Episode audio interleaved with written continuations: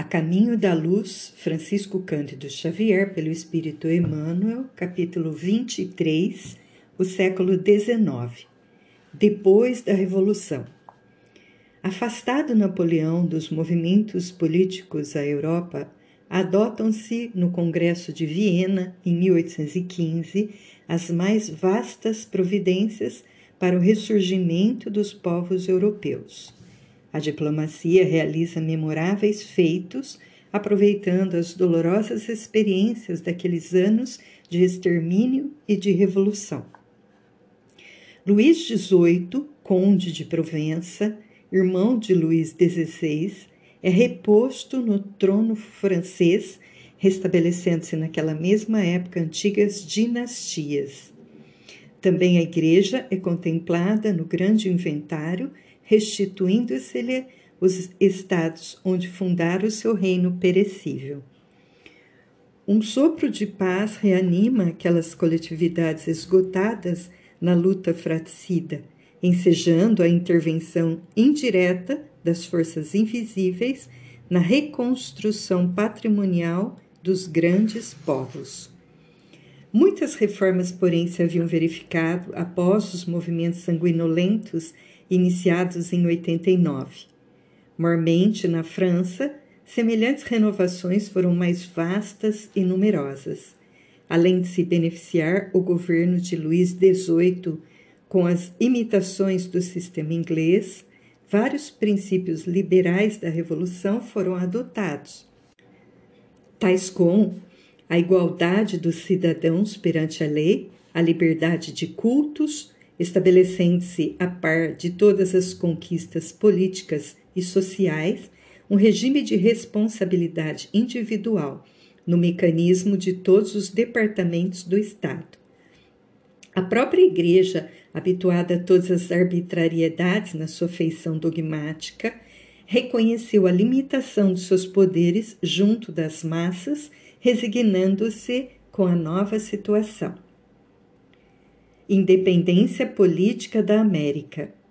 A maioria dos povos do planeta, acompanhando o curso dos acontecimentos, procurou eliminar os últimos resquícios do absolutismo dos tronos, aproximando-se dos ideais republicanos ou instituindo o regime constitucional, com a restrição de poderes dos soberanos.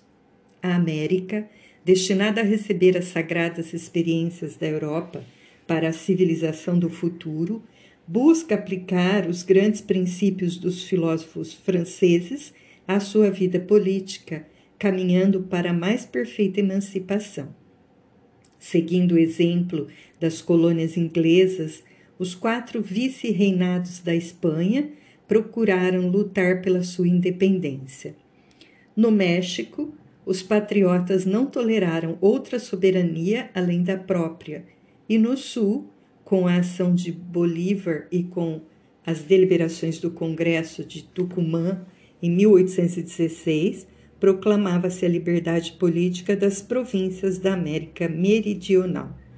O Brasil, em 1822, erguia igualmente seu brado de emancipação com Pedro I, sendo digno de notar-se o esforço do plano invisível na manutenção de sua integridade territorial, quando toda a zona sul do continente se fracionava em pequeninas repúblicas, atento à missão do povo brasileiro na civilização do porvir. Allan Kardec e os seus colaboradores. O século XIX desenrolava uma torrente de claridades na face do mundo, encaminhando todos os países para as reformas úteis e preciosas. As lições sagradas do Espiritismo iam ser ouvidas pela humanidade sofredora. Jesus, na sua magnanimidade, repartiria o pão sagrado da esperança e da crença com todos os corações. Allan Kardec, todavia, na sua missão de esclarecimento e consolação, fazia-se acompanhar de uma pleiade de companheiros e colaboradores cuja ação regeneradora não se manifestaria tão somente nos problemas de ordem doutrinária, mas em todos os departamentos da atividade intelectual do século XIX. A ciência, nessa época, desfere os voos soberanos que a conduziriam às culminâncias do século XX. O progresso da arte tipográfica consegue interessar todos os núcleos de trabalho humano, fundando-se bibliotecas circulantes, revistas e jornais numerosos. A facilidade de comunicações com o telégrafo e as vias férreas estabelece o intercâmbio direto dos povos. A literatura enche-se de expressões notáveis e emorredoras.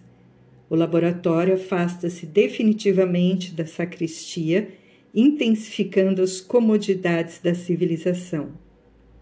Constrói-se a pilha de coluna, descobre-se a indução magnética, surgem o telefone e o fonógrafo, aparecem os primeiros sulcos no campo da radiotelegrafia, encontra-se a análise espectral e a unidade das energias físicas da natureza, estuda-se a teoria atômica e a fisiologia assenta bases definitivas com a anatomia comparada. As artes atestam uma vida nova, a pintura e a música denunciam elevado sabor de espiritualidade avançada. A dádiva celestial do intercâmbio entre o mundo visível e o invisível chegou ao planeta nessa onda de claridades inexprimíveis. Consolador da humanidade, segundo as promessas do Cristo, o Espiritismo vinha esclarecer os homens, preparando-lhes o coração para o perfeito aproveitamento de tantas riquezas do céu as ciências sociais. O campo da filosofia não escapou a essa torrente renovadora. Aliando-se às ciências físicas, não toleraram as ciências da alma, o ascendente dos dogmas absurdos da Igreja. As confissões cristãs, atormentadas e divididas, viviam nos seus templos um combate de morte longe de exemplificarem aquela fraternidade do Divino Mestre, entregam-se a todos os excessos do espírito da seita, de seita. A filosofia recolheu-se, então, no seu negativismo transcendente, aplicando às suas manifestações os mesmos princípios da ciência racional e materialista e Schopenhauer é uma demonstração eloquente do seu pessimismo. E as teorias de Spencer e Comte esclarecem as nossas assertivas, não obstante a sinceridade com que foram lançadas no vasto campo das ideias. A Igreja Romana era culpada de semelhantes desvios, dominando a ferro e fogo, conchegado aos príncipes do mundo, não tratara de fundar o império espiritual dos corações à sua sombra acolhedora. Longe da exemplificação do Nazareno, amontoara todos os tesouros inúteis, intensificando as necessidades das massas sofredoras. Extorquia antes de dar, conservando a ignorância, em vez de espalhar a luz do conhecimento. A tarefa do missionário. A tarefa de Allan Kardec era difícil e complexa. Competia-lhe reorganizar o edifício desmoronado da crença, reconduzindo a civilização às suas profundas bases religiosas. Atento à missão de concórdia e fraternidade da América, o plano invisível localizou aí as primeiras manifestações tangíveis do mundo espiritual. No famoso lugar, lugarejo de Waidesville, ou Waidesville, provocando os mais largos movimentos de opinião. A fagulha partira das plagas americanas, como partir igualmente delas a consolidação das conquistas democráticas. A Europa busca ambientar as ideias novas e generosas que encontram o discípulo no seu posto de oração e vigilância, pronto a atender os chamamentos do Senhor. Numerosos cooperadores diretos da sua tarefa auxiliam-lhe o esforço sagrado, desdobrando-lhe as sínteses em gloriosos complementos. O orbe, com as suas instituições sociais e políticas, havia atingido um período de grandiosas transformações que requeriam mais de um século de lutas dolorosas e remissoras. E o Espiritismo seria a essência dessas conquistas novas, reconduzindo os corações ao Evangelho suave do cristianismo. Provações coletivas na França. Cumpre-nos assinalar as dolorosas provas da França depois dos seus excessos na Revolução e nas campanhas napoleônicas.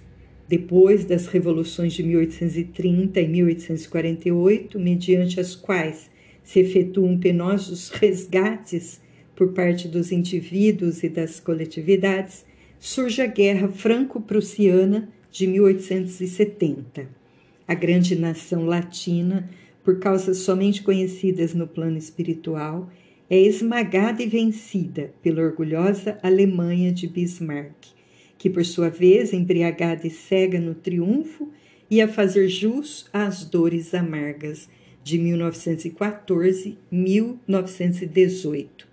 Paris, que assistira com certa indiferença às dores dos condenados do, do terror, comparecendo aos espetáculos tenebrosos do cadafalso e aplaudindo os opressores, sofre miséria e fome em 1870, antes de cair em poder dos impiedosos inimigos em 28 de janeiro de 1871. As imposições políticas do imperador Guilherme em Versalhes e as amarguras coletivas do povo francês nos dias da derrota, significam o resgate dos desvios da grande nação latina. Provações da Igreja. Aproximando-se o ano de 1870, que assinalaria a falência da Igreja com a declaração da infalibilidade papal, o catolicismo experimenta provações amargas e dolorosas. Exaustos de suas imposições, todos os povos cultos da Europa não enxergaram nas suas instituição, instituições senão escolas religiosas, limitando-se-lhes às finalidades educativas e controlando-se-lhes o mecanismo de atividades. Compreendendo que o Cristo não tratara de assambarcar nenhum território do globo, os italianos, naturalmente, reclamaram seus direitos no capítulo das reivindicações, procurando organizar a unidade da Itália sem a tutela do Vaticano. Desde 1859, estabelecera-se a luta, que foi por muito tempo prolongada, em vista da decisão da França, que manteve todo um exército em Roma para garantir para garantia do pontífice da Igreja. Mas a situação de 1870 obrigara o povo francês a reclamar a presença dos guardas do Vaticano, triunfando as ideias de Cavour e privando-se o Papa de todos os poderes temporais, restringindo-se à sua posse material. Começa com Pio IX a grande lição da Igreja. O período das grandes transformações estava iniciada iniciado, e ela, que sempre ditara ordens aos príncipes do mundo na sua sede de domínio, iria tornar-se instrumento de opressão nas mãos dos poderosos. Observava-se um fenômeno interessante.